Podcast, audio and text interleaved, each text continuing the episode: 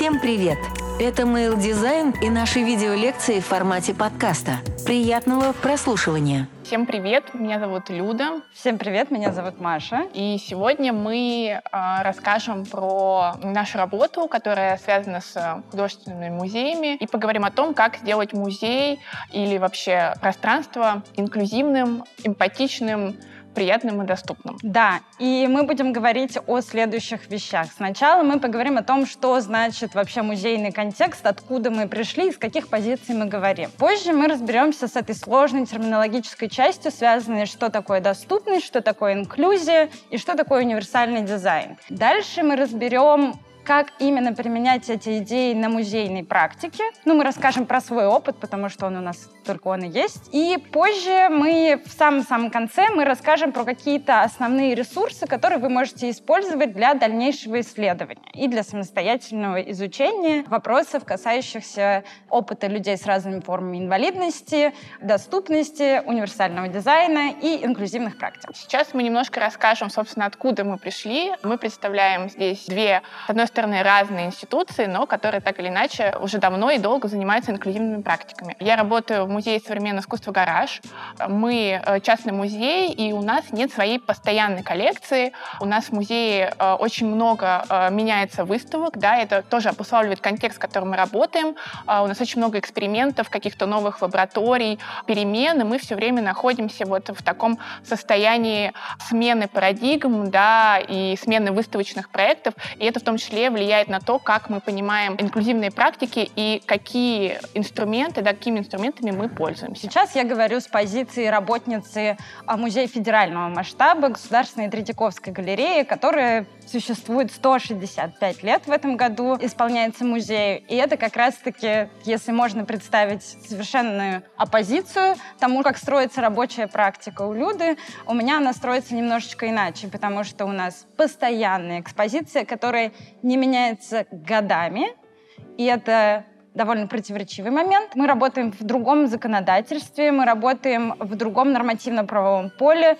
мы работаем с другими ожиданиями о том, что есть музей, что есть художественный музей и что есть коллекция национального искусства России. Ну и, конечно же, мы стремимся к тому, чтобы современный музей был, а, удобным, чтобы он был партиципаторным, то есть э, чтобы посетители участвовали в том, что происходит внутри музея, и чтобы там находилось большое количество максимально разных людей, которым это место и это пространство было бы классным, познавательным, интересным и так далее.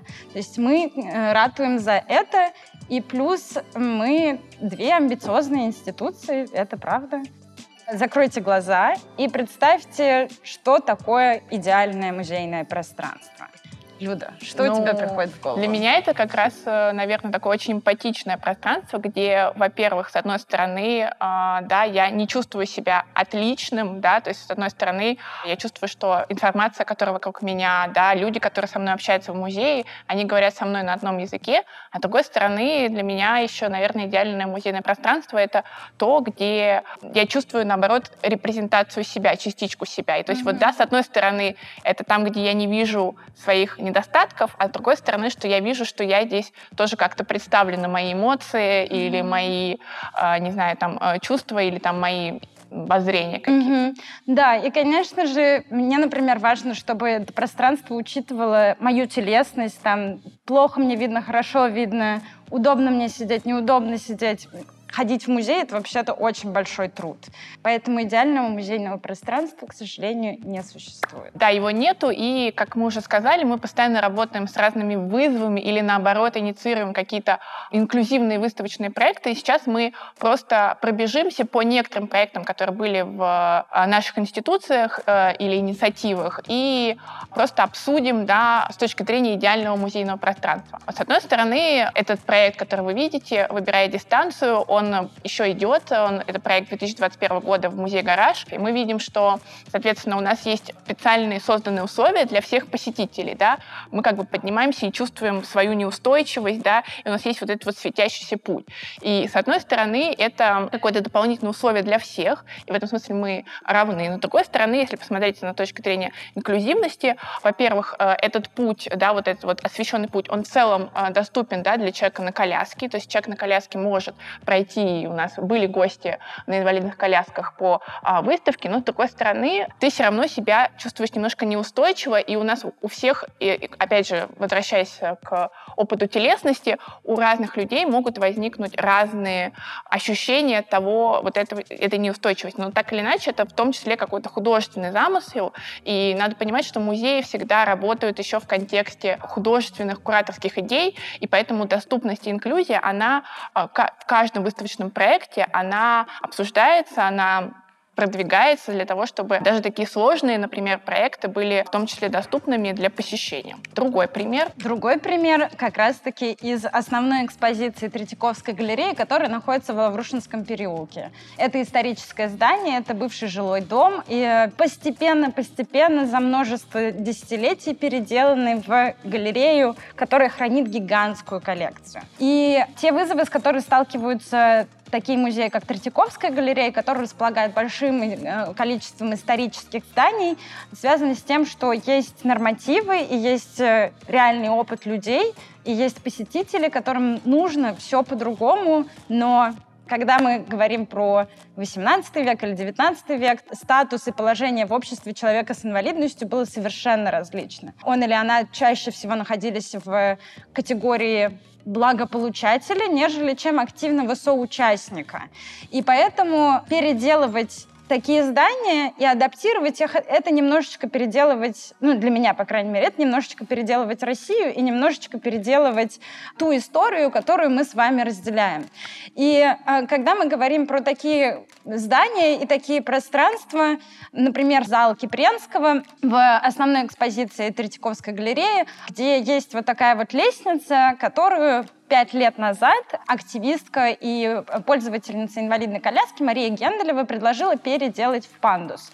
С одной стороны, это практически невозможно, а с другой стороны, очень важно было, для нас было важно, чтобы этот пандус соответствовал всему тому историческому облику здания, в котором мы находимся. Поэтому это такое как бы элегантное решение, с одной стороны, а с другой стороны, это лестница, которая переделывается в пандус, мне кажется, это хорошая метафора тех процессов, которые мы должны сейчас, в принципе, все коллективно провернуть. Возвращаясь снова в, да, в наше время, в мир современного искусства, как раз э, мир современного искусства очень часто, наоборот, считают очень открытым и способным на эксперименты, на принятие, да, на разные ракурсы э, по отношению да, к людям с инвалидностью или людям с различным опытом и сообществом. И мы хотели бы с Машей рассказать про выставку «Единомышленники», которая была в 2016 году в музее «Гараж». А выставка, наверное, была одна из самых таких амбициозных и инклюзивных проектов за историю музея «Гараж». А Маша была э, со-куратором этой выставки э, на тот момент. И на самом деле это пространство, которое было создано, да, Маша сейчас расскажет еще про идеологическую составляющую, пространство, которое было создано, оно включало в себя э, вот такие модули, которые мы видим на слайде. И внутри этих модулей были, во-первых, тактильные копии да, экспонатов, э, тифлокомментарий — это э, вербальное описание экспоната для незрячего или слабовидящего человека. Были видео на русском жестовом языке с субтитрами для глухих слабослышащих носители жестового языка, для которых этот язык является основным э, каналом получения информации, а также э, предполагалось какое-то участие зрителя, можно было написать ответы на вопросы, да, то, что тебе хотелось сказать про это на этом модуле, и в том числе были комментарии еще сокураторов этой выставки, это люди с инвалидностью, которые приняли участие, и вот про это Маша расскажет подробнее. У нас была большая, широкая такая кураторская группа, которая включала четыре посетителя с разными формами инвалидности. На тот момент я была частью Музея современного искусства «Гараж». И в тот момент мы, у нас только запустилось большое количество программ, рассчитанных на, на участие людей с разными формами инвалидности. И мы подумали, что это будет хорошая идея вовлечь максимально разных посетителей на позицию со-куратора. Да, это очень амбициозная местами глупая, местами наивная затея, просто потому что, а, когда мы говорим про вовлечение человека с инвалидностью, это должно быть более длительный процесс. Мы же все провернули за полгода. Это было очень сложно. Не делайте так, делайте это дольше. Вот. Но что нам помогло? Ну, это та штука, которая очень-очень важна и про которую уже сегодня немного говорила Люда. Это вещь про репрезентацию. Потому что этот проект состоялся в 2016 году. Мы уже мыслим из позиции 2021 года. И для нас увидеть сокуратора с инвалидностью или человека с инвалидностью на каких-то активных позициях позициях, там, где человек делится своим опытом и знаниями, а он как бы уже возможен. Но тогда это, была, это был один из первых проектов, который ставил опыт человека с инвалидностью в фокус, в центр внимания. И, соответственно, все, что, о чем говорила Маша, отсылает нас к социальной модели понимания инвалидности вообще. И здесь э, хочется сказать еще про то, что предшествовала социальной модели понимания инвалидности медицинская модель инвалидности, как раз когда мы воспринимаем человека прежде всего через его недостатки, дефекты, все вот эти медицинские термины, которые у нас есть в голове, да, нарушения, недостаточность и так далее. И мы видим в нем проблему, и то, что такой человек пришел в музей или в какое-то публичное пространство, это проблема этого человека, что с ним что-то не так. Вот. Соответственно, этому противостоит как раз социальная модель понимания инвалидности, когда общество ответственно за то, что среда недоступна, за то, что она не гибкая, да, за то, что наши общественные институты работают э, медленнее, да, чем, э, не знаю, какие-то гуманистические идеи. Да. И с этой стороны социальная модель понимания инвалидности говорит о том, что общество создает эти барьеры. И барьеры и недостатки находятся извне, а не внутри человека. Теперь вот про инклюзию и доступность. Да, но это не то, чтобы мы такие модные, и поэтому мы придерживаемся социальной модели понимания инвалидности. Вообще-то Россия ратифицировала Конвенцию о правах людей с инвалидностью, и мы все действуем в рамках этого нормативно-правового поля, в том числе, если вы являетесь активным разработчиком или производителем какого-то контента прямо сейчас, ну, мы с Людой честно считаем, что делать сейчас недоступно стыдно. Поэтому мы сейчас немного расскажем про то, в чем разница между инклюзией и доступностью. В принципе, когда вы слышите словосочетание «доступная среда», вы представляете первым делом пандусы. Но пандусы — это только вершина айсберга, потому что когда мы говорим про доступность, мы говорим не только про физическую доступность среды, но и говорим и про языковую и контентную доступность. То есть говорим ли мы на понятном языке, используем ли мы язык, которым владеет человек, да? Э, используем ли мы какие-то другие инструменты для того, чтобы донести нашу мысль. И в этом плане Доступность предполагает скорее создание условий, которые рассчитаны на вовлечение одной определенной группы посетителей, пользователей и так далее. То есть это скорее про подстраивание и переделывание и ремонт как бы всего, что мы делаем вот под эту конкретную категорию посетителей. Инклюзия же, мы, если честно, своровали эту терминологию из э, образовательных практик и перетащили ее в музейное поле. То есть инклюзия в образовательном процессе это немножечко другое. В музейном контексте инклюзия это мероприятие, рассчитанное, ну, события, опыт, рассчитанный на вовлечение людей с инвалидностью и без. То есть мы мало того, что создаем доступные условия, так мы еще и подключаем к этому процессу людей без инвалидности для того, чтобы вообще-то видоизменять наши отношения в обществе, потому что музей так сложилось исторически, что музей сейчас стал большой тренировочной площадкой, где возможны какие-то другие формы отношения, которые невозможны в школе, в семье, в на улице и так далее. В музее мы можем пробовать очень разные опыты, и то искусство, с которым мы сейчас работаем, будь оно классическое или современное, оно рассчитано на то, чтобы видоизменять наши представления о том, что есть социальные отношения. В этом плане инклюзия — это немножечко такая утопия, к которой мы стремимся, но здесь есть такой хитрый ход, что создание доступных условий невозможно без людей с инвалидностью. То есть есть золотое этическое правило, которому мы придерживаемся. Оно называется «ничего для нас без нас», и вот это правило «ничего для нас без нас» означает, что если вы хотите сделать доступно, не смотрите на э, методички, нормативы и так далее первую очередь вы можете всегда спросить и уточнить, и этот труд должен быть оплачен, у человека с инвалидностью о том, как сделать ему или ей доступно. И это меняет все. Это делает процессы длительнее, это делает процессы не такими быстрыми, как вы, может быть, рассчитываете, но Инклюзия в этом плане противостоит, ну, конечно же, э, неолиберальной проектной логике, и, конечно же, она противостоит каким-то процессам оптимизации и так далее. Теперь еще про одну такую концептуальную составляющую нашего рассказа. Это универсальный дизайн. Универсальный дизайн — это тоже такая целая философия и набор практик, и принципов, которые говорят о том, что в целом, когда мы создаем что-то, изначально универсальный дизайн пришел к нам из архитектуры, и прежде всего это связано с дизайном пространства, пространства. Однако сейчас э, универсальный дизайн и его принципы распространяются в том числе и на образовательные продукты, и на все-все-все, и на музейные программы. А так э, какие же принципы есть у универсального дизайна? Ну, начнем с того, что это равенство, э, равенство в использовании. И равенство с той точки зрения, что этот продукт или там эта выставка, этот, не знаю, мастер-класс, воркшоп и так далее, он может принять любого посетителя, да, и в этом смысле ты не будешь чувствовать, что ты, например, в этом мастер-классе там чего-то не умеешь или не знаешь, и вообще ты не можешь туда попасть.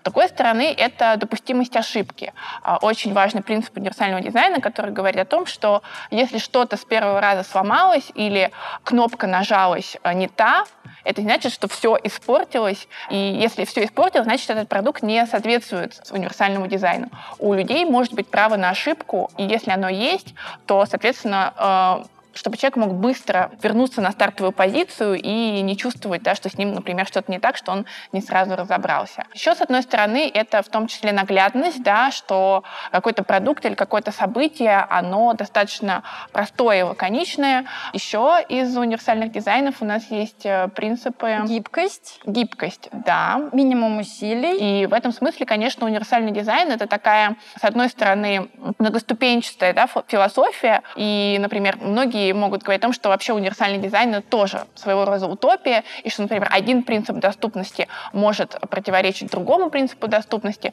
Но так или иначе, если брать из этого только а, вот какое-то такое направление в своей деятельности, то мне кажется, что универсальный дизайн и его принципы, они немного расширяют вообще твое, твой подход. Ты такой, ага, я создаю какой-то продукт, да, я создаю какое-то мероприятие, и если ты на этапе создания просто пробежишься по этим принципам, то в целом тебе понятно, что у тебя появится тоже больше челленджев и больше каких-то вещей, которые тебе нужно предусмотреть, но в конечном итоге количество пользователей этого продукта, оно тоже расширится, и поэтому все, что, о чем мы говорим, и инклюзивные практики, и универсальный дизайн, они про расширение своей аудитории, а не про сокращение ее. Это тоже очень важно.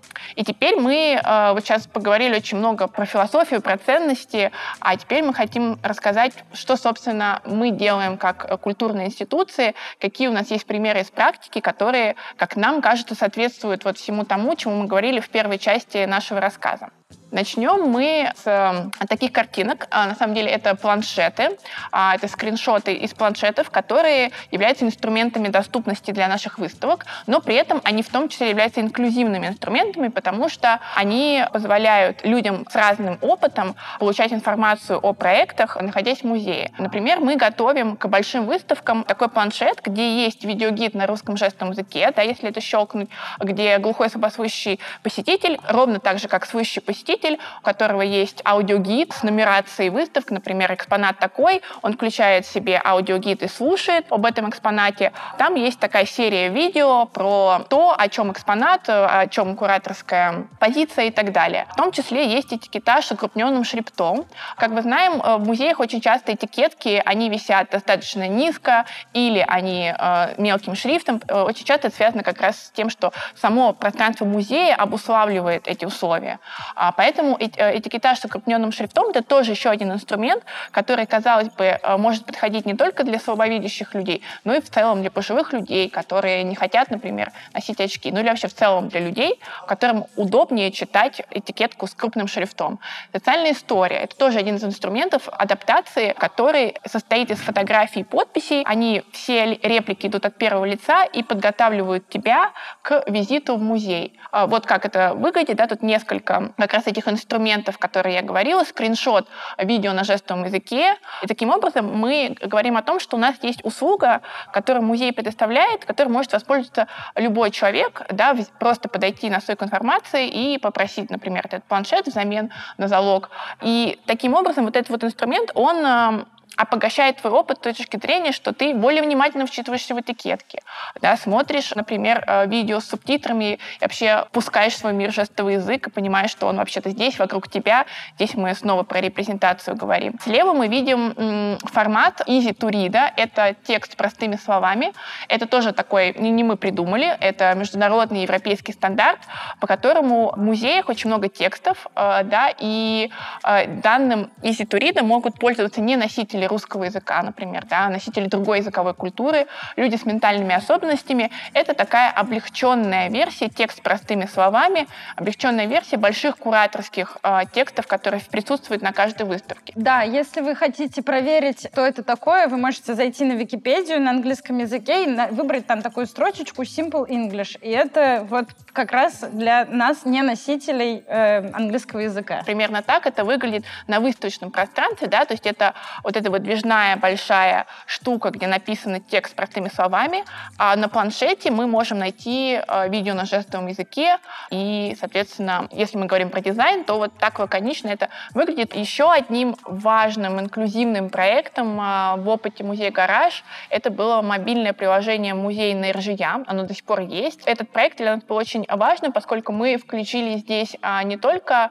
взрослых людей, а это был такой семейный партиципативный проект, где подростки, глухие, слабослышащие подростки, а также подростки из слышащей семьи, но носители жестового языка рассказывают про искусство своим сверстникам, про современное искусство, про термины а, в приложении. То есть мы снимали ребят, а, где они на жестовом языке рассказывали, а, что такое перформанс, что такое инсталляция, а, что можно поделать в музее современного искусства, и создали такую игровую механику, где даже люди, которые не знают жестовый язык, могут пройти викторину и узнать жесты из мира искусства, например, э, там жест перформанс или жест искусства. И, э, соответственно, мне кажется, что такие, такие проекты, когда на моменте создания какого-то там образовательного там, или инклюзивного продукта э, участвуют непосредственно сами пользователи этого продукта и носители да, жестового языка, он как я уже говорила много раз, сегодня только обогащает наш опыт. Вообще, это один из самых интересных э, проектов с точки зрения даже менеджмента, который у меня был.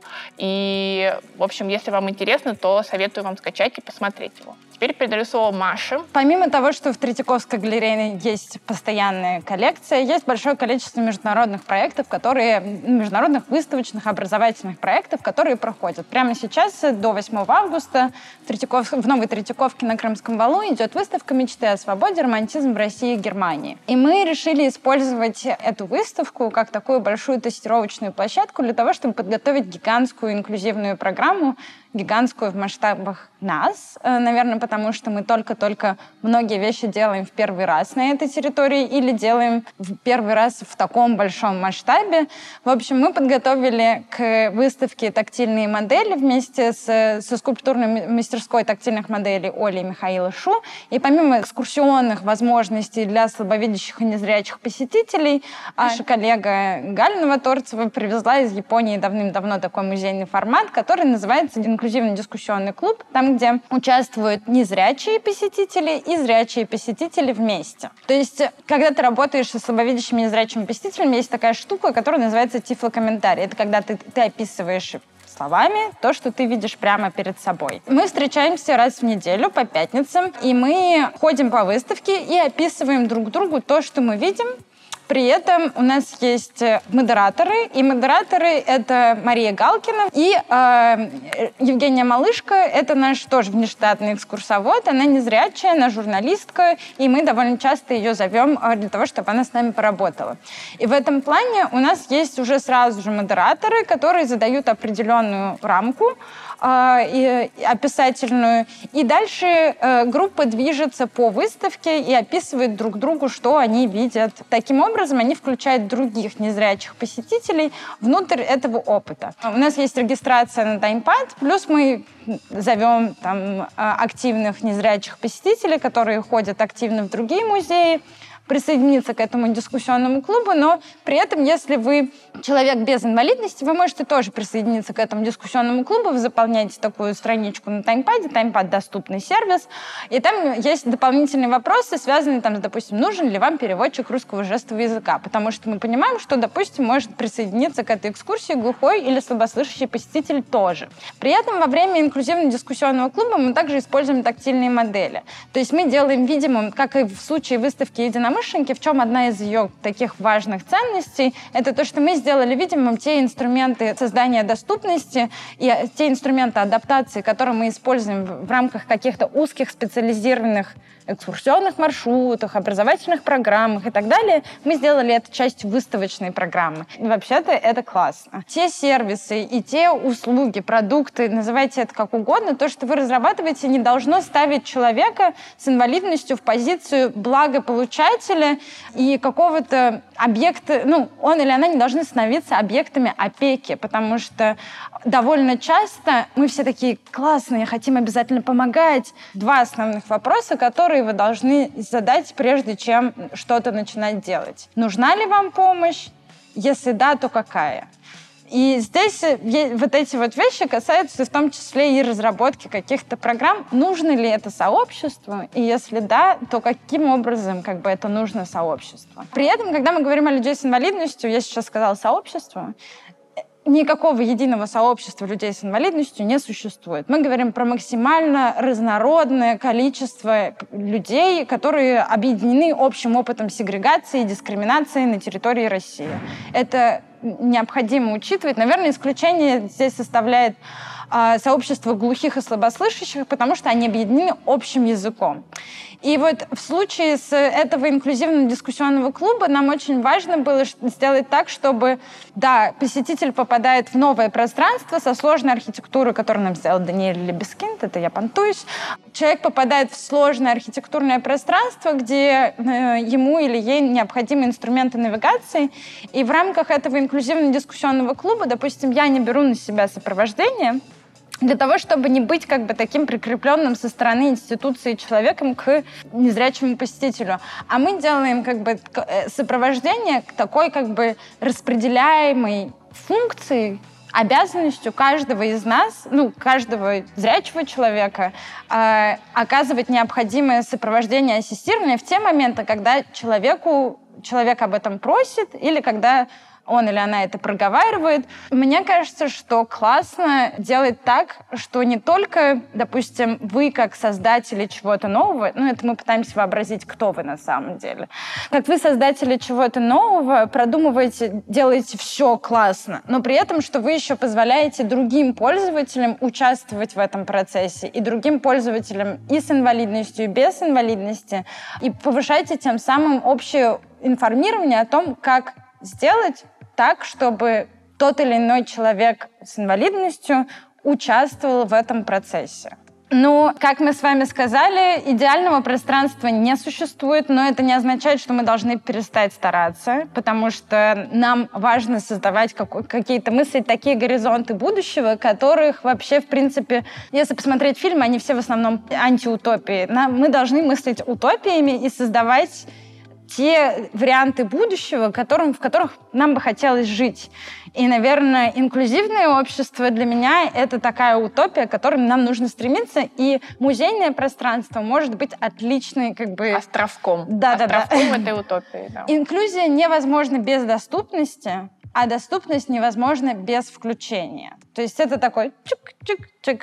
Чтобы построить эту утопию, нужно выполнять конкретные условия. Чтобы эти условия создать, нужно вовлечь людей с инвалидностью. Все просто. Если вы не знаете сделать, как доступно, а это, в принципе, то, что мы сейчас с Людой рассказываем, это не то, что мы закончили какие-то высшие образовательные учреждения, там, академии, все остальное и так далее. Это все из наших проб и ошибок. И в этом плане, чем больше вы будете спрашивать, тем больше вы будете ошибаться, тем класснее в итоге у вас и шире будет сервис, услуга и так далее, чем вы там занимаетесь. Делать что-то прямо сейчас и делать это недоступным — это стыдно.